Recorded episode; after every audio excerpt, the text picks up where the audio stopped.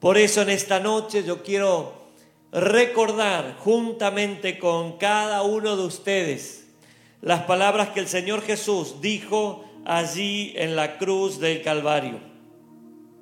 Quiero que las recordemos juntos en esta noche. Fueron siete frases que el Señor Jesús declaró esa noche en la que Él fue crucificado junto con dos malhechores. En ese lugar, en ese monte, como te decía al principio, en el monte de la calavera, Jesús fue crucificado y mientras Él estaba siendo crucificado, mientras Él se estaba desangrando en esa cruz, mientras Jesús agonizaba allí, en esa tarde, Él expresó siete palabras. Quiero leerte la primera que está en el libro de Lucas, capítulo 23, versículo 34. Vamos a leerlo, dice así. Y Jesús decía, Padre, perdónalos, porque no saben lo que hacen. Y repartieron entre sí sus vestidos, echando suertes. La primera frase que Jesús expresó mientras estaba colgado en esa cruz fue, Padre, perdónalos porque no saben lo que hacen. Jesús en esa cruz estaba expresando el perdón a cada uno de los soldados romanos que estaban crucificándolo, que lo habían crucificado, a cada uno de esos soldados que después repartieron la ropa de Jesús y echaron suertes, como dice eh, Lucas allí en el Evangelio, a cada uno de esos soldados los estaba perdonando. Pero también el Señor Jesús estaba perdonando a los judíos, a los religiosos, a cada uno de aquellos que injustamente lo había acusado y lo habían condenado. A Jesús le hicieron un juicio que fue toda una farsa, fue un juicio totalmente injusto, pero fue así también para que se cumpliera la escritura.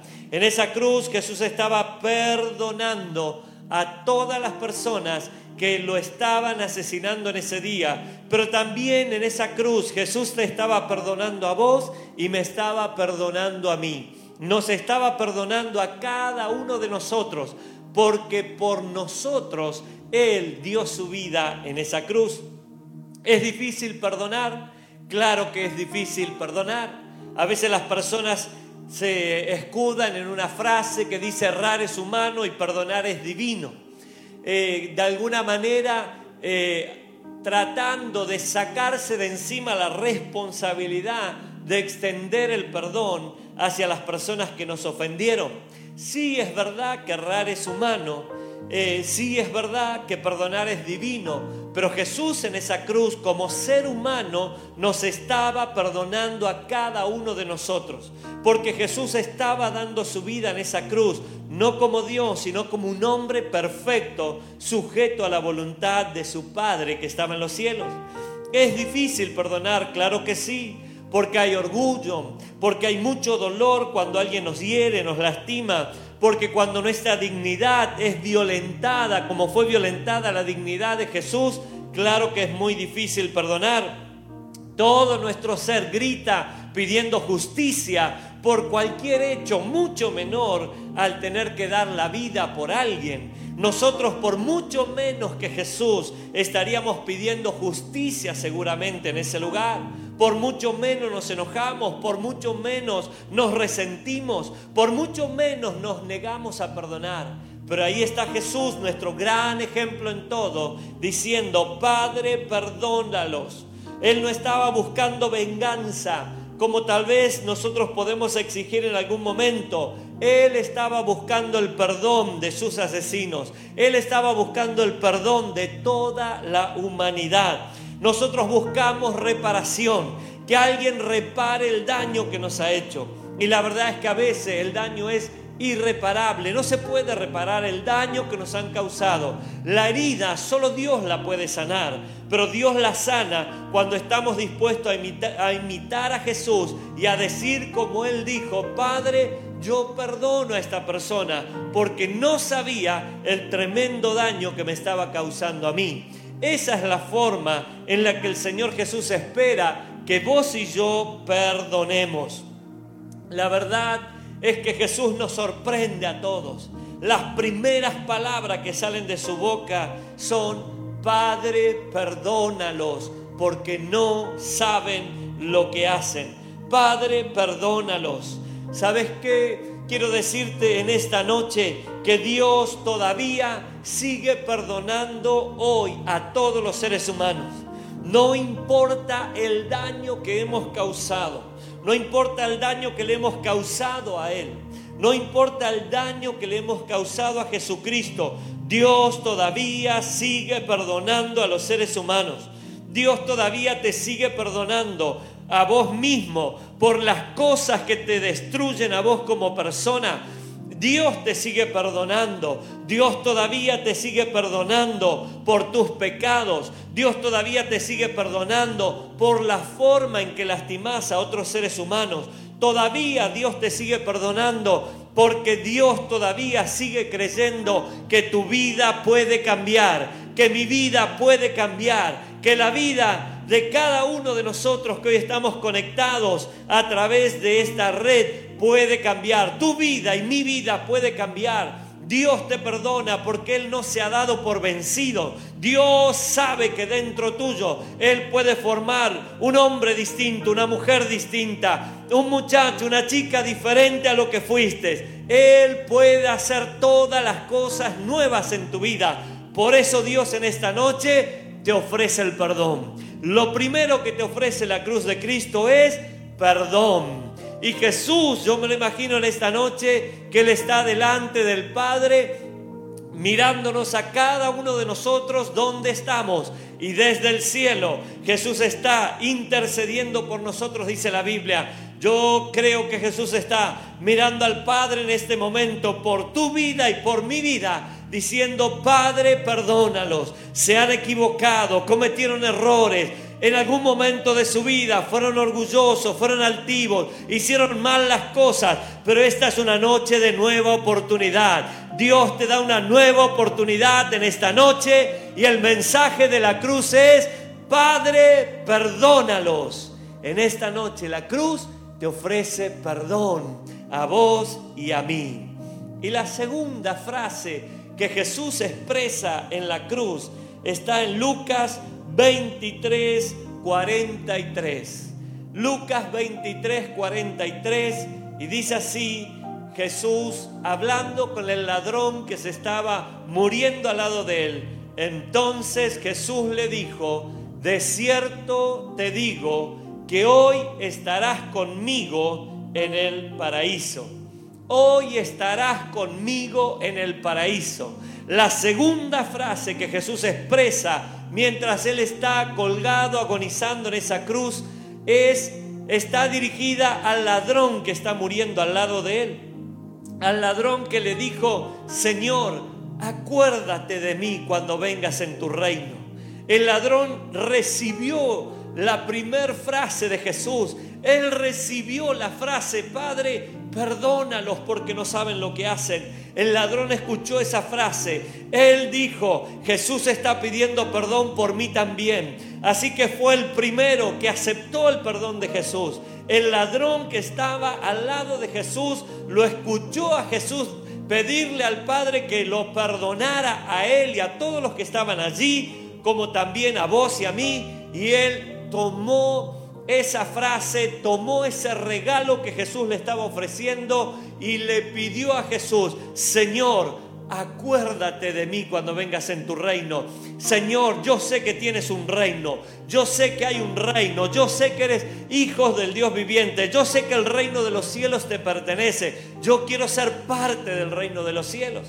Y la respuesta de Jesús es asombrosa, hoy mismo, hoy mismo vas a estar conmigo en el paraíso. Hoy mismo vas a disfrutar conmigo de una vida plena, de una vida diferente. Hoy mismo tu vida va a ser cambiada.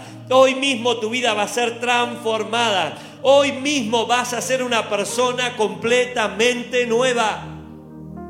Las promesas de Jesús no son para cuando te mueras. En el caso del ladrón no tenía otra oportunidad pero el ladrón experimentó antes de morir el perdón de Jesús en su vida. Antes de morir, Él experimentó la paz de Jesús. Pero quiero decirte en esta noche, ahí donde estás escuchándome, que hoy mismo podés entrar al paraíso. ¿Qué quiero decirte? Que hoy mismo podés disfrutar de una vida nueva. Hoy mismo podés tener paz en tu corazón. Hoy mismo podés tener una conciencia nueva delante de Dios. Hoy mismo podés recibir en tu espíritu la convicción de que sos hijo de Dios, hija de Dios, que naciste de nuevo por el Espíritu Santo, de que todos tus errores pasados son perdonados por Jesús y hoy sos una persona nueva, una nueva criatura. Jesús dijo que el que lo tiene a Él tiene la vida. Así que si en esta noche recibís a Jesús como tu Salvador, vos tenés la vida eterna adentro tuyo. Yo ya tengo la vida eterna. No es que la voy a tener el día que me muera. Yo ya tengo vida eterna porque lo tengo a Jesús en mi corazón. Y si lo tengo a Jesús, yo ya vivo en otra dimensión. Aunque estamos en este mundo, dice Jesús, ya no somos de este mundo. Las cosas de este mundo no nos gobiernan. Ya no me domina el pecado, ya no me gobierna lo malo. Ahora el que gobierna mi vida es Cristo. Y si tenés a Cristo en tu corazón, podés vivir en un paraíso aquí en esta tierra porque vas a tener la paz de Jesús que sobrepasa todo entendimiento, vas a tener el gozo de Jesús adentro tuyo, vas a tener el poder de Jesús viviendo adentro tuyo. Y toda tu vida va a ser cambiada por medio del Espíritu Santo de Dios. Por eso hoy, hoy, hoy, la decisión tuya tiene que ser la misma que tomó el ladrón en la cruz, de reconocer a Jesús y decirle, Jesús, yo quiero vivir contigo. Jesús, yo quiero ser parte de tu reino. Jesús, yo quiero que me perdones y quiero que me incluyas dentro del reino de los cielos. La tercera frase que Jesús mencionó allí en la cruz está en San Juan, capítulo 19, versículo 26. San Juan 19, 26 dice, cuando Jesús vio a su madre y al discípulo a quien él amaba, que estaba presente, dijo a su madre, mujer, he ahí tu hijo. Y el versículo siguiente, él se refiere, el 27, se refiere también, después le dijo al discípulo, he ahí tu madre. Y desde aquella hora el discípulo la recibió en su casa. La tercera frase de Jesús está direccionada hacia su madre María. Para este entonces, dicen los estudiosos, los escritores, los historiadores, que José ya no estaba presente. La última mención de José es cuando Jesús tiene 12 años y se queda en el templo. Después no se lo vuelve a mencionar. Pero la Biblia sí menciona que los hermanos de Jesús, se le burlaban muchas veces y hasta no creían en el ministerio que Jesús tenía. Juan se autodenomina como el discípulo amado de Jesús. Juan se autodenomina a sí mismo como el discípulo en el cual el discípulo que se recostaba en el pecho de Jesús. Había un vínculo muy profundo. Juan dice, "Yo soy el discípulo amado de Jesús." Así se autodenomina él y lo deja escrito en la Biblia, en la palabra de Dios. Así que en esa hora Jesús le encarga el cuidado de su madre María a Juan, le encarga el cuidado de su mamá a Juan. Y dice la Biblia que desde aquella misma hora Juan la recibió en su casa para cuidar a esta mujer viuda, que tal vez Jesús se estaba preocupando por el futuro de ella se estaba preocupando por el cuidado de ella, se estaba preocupando por la atención de ella hacia el futuro. Quiero decirte que en los momentos difíciles Jesús nunca te va a dejar solo, nunca te va a dejar sola. Esta expresión dirigida a su mamá incluye a todas las personas que se acercan a la cruz de Jesucristo. Cada persona que se acerca a la cruz de Cristo siempre encontrará en la familia de la fe alguien que le ofrezca socorro, alguien que le ofrezca cuidado, alguien que le ofrezca protección.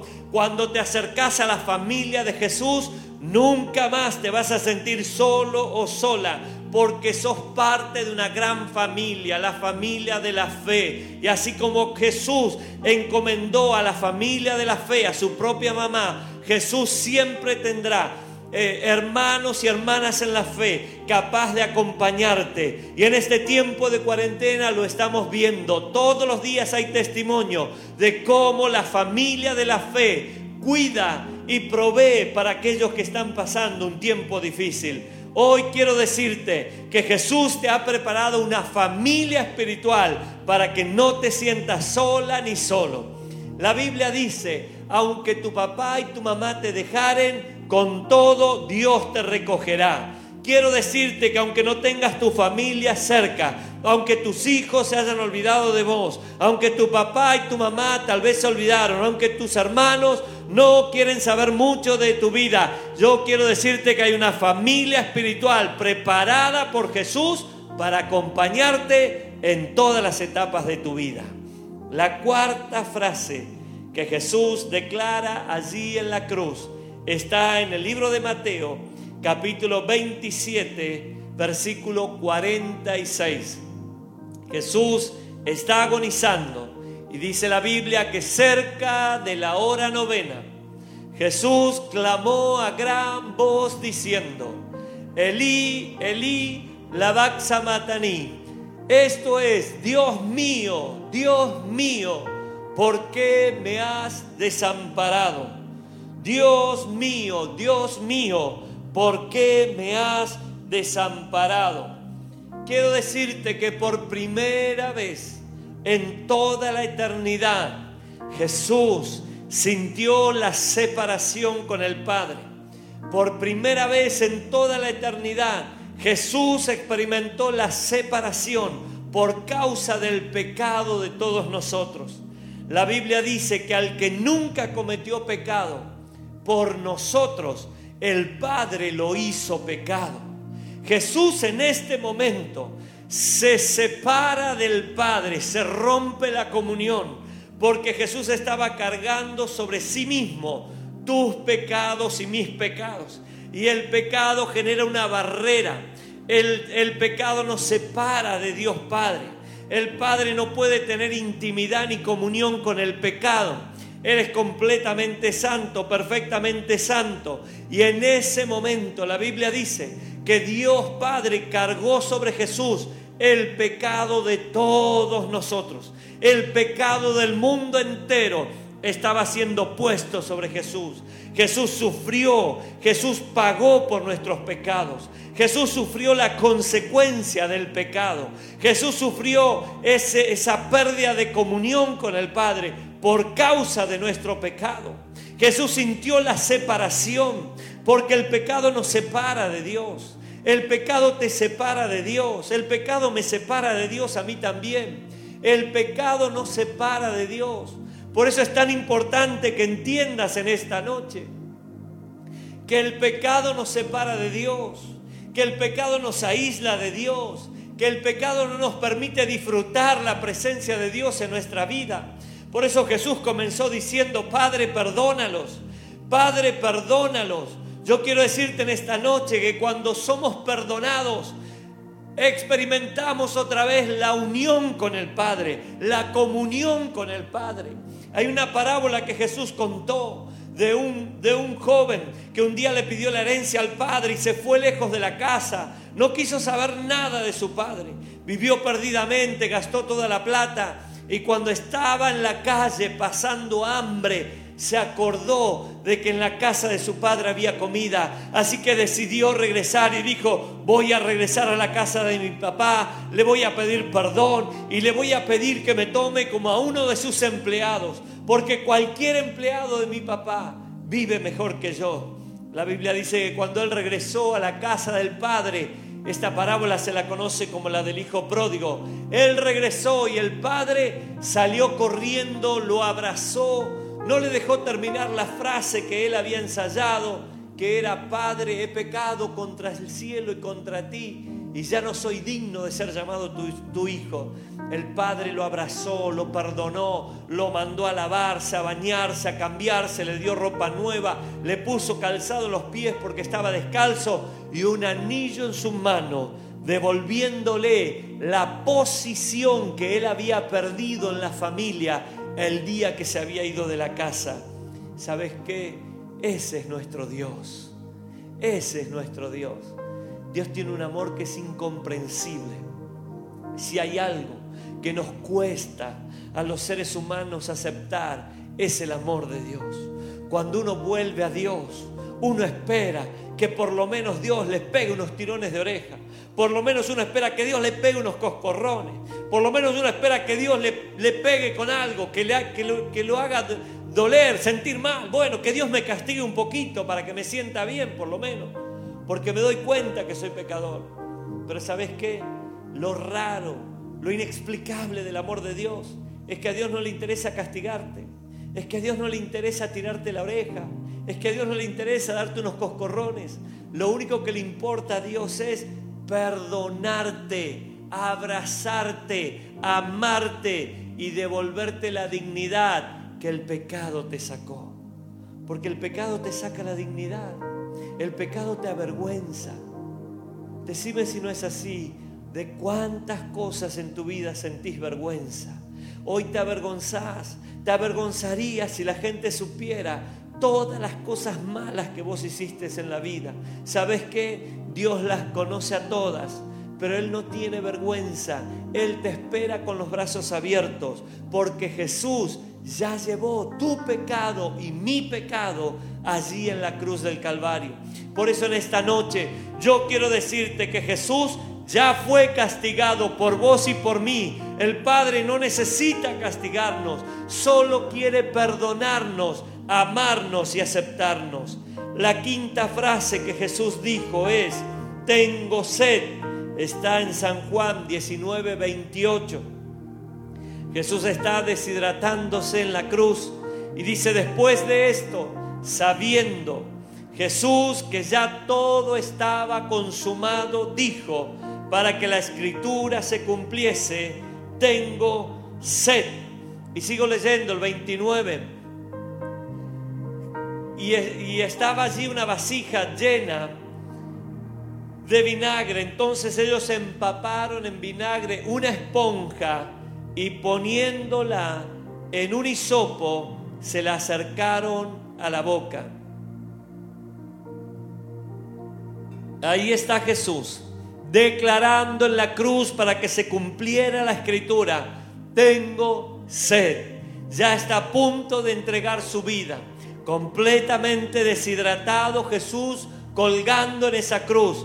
Él expresó estas palabras, dice la Biblia, para que se cumpliese la escritura. Yo creo que la sed de Jesucristo no era una sed física. La sed de Jesucristo tenía que ver con la salvación de las personas, que era el propósito por el cual Él había dado su vida. Yo quiero ver la salvación del mundo. Yo quiero ver la salvación de las personas que me están crucificando. Yo quiero ver la restauración de todos los que están perdidos.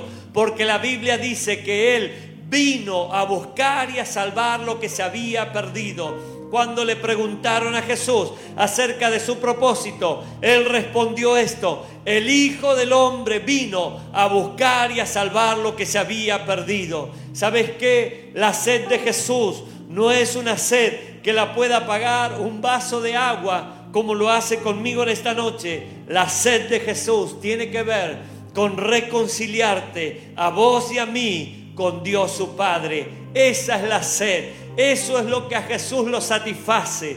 Eso es lo que a Jesús lo llena. Eso es lo que a Jesús lo pone muy feliz. La reconciliación de cada ser humano con Dios Padre.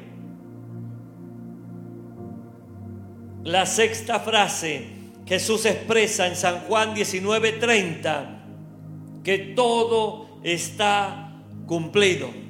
Cuando Jesús hubo tomado el vinagre, dijo, consumado es. y habiendo inclinado la cabeza, entregó el Espíritu.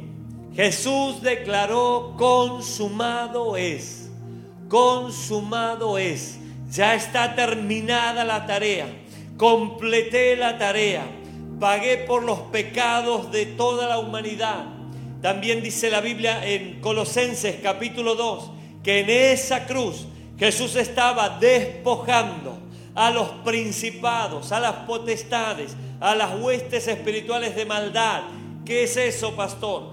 Todos los demonios, el ejército del infierno estaba siendo despojado del poder y la autoridad que Adán le había dado a Satanás en el jardín del Edén.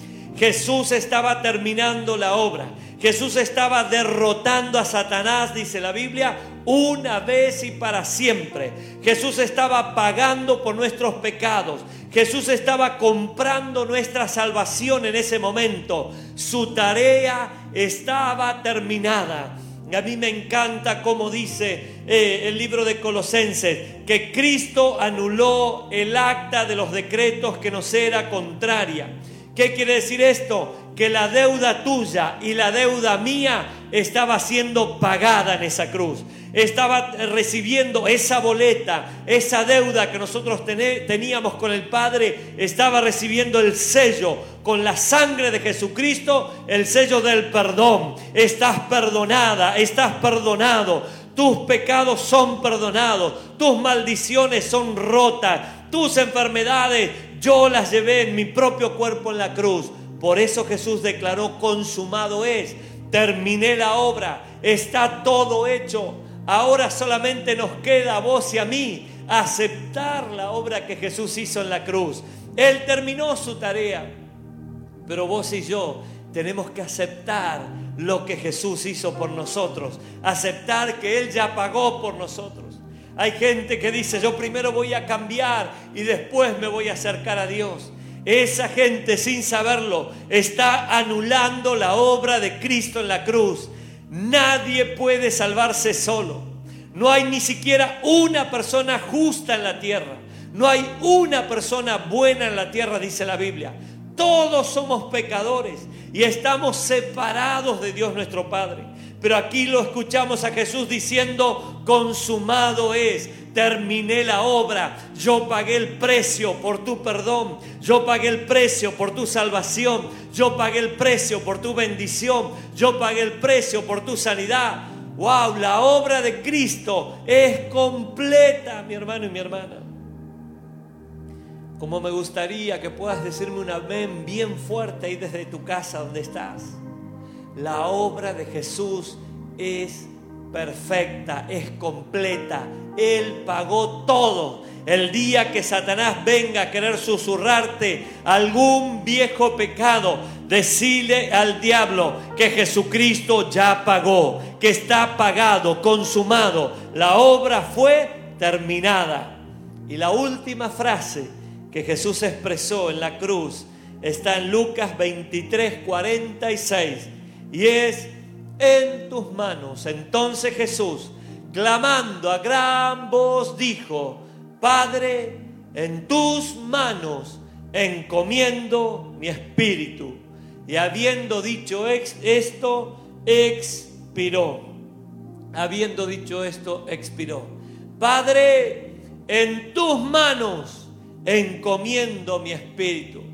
En esta noche, a través de esta frase, Jesús nos está enseñando a vos y a mí a entregarnos en las manos del Padre, a confiar en el Padre, no para el día de la muerte, sino para todos los días de nuestra vida.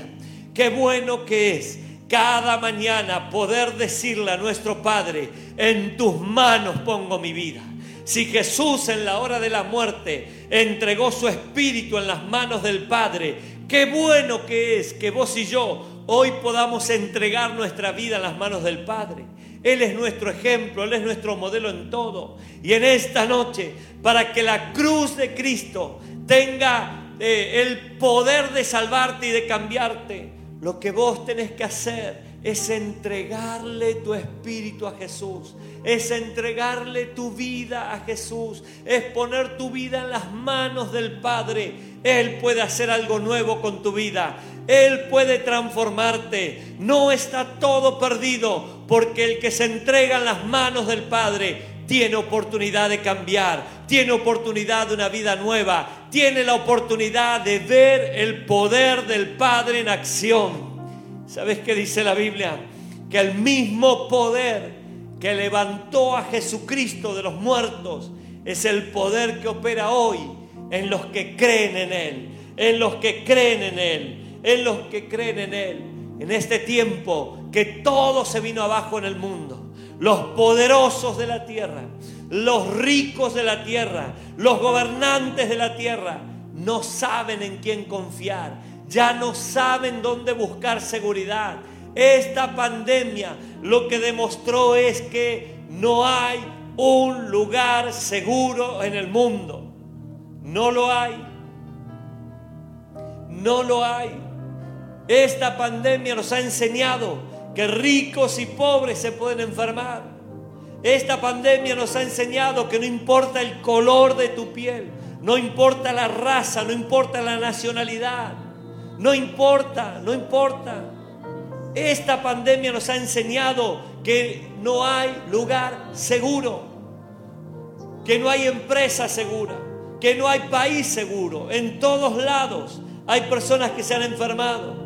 Por eso quiero decirte en esta noche que el único lugar seguro es en las manos del Padre.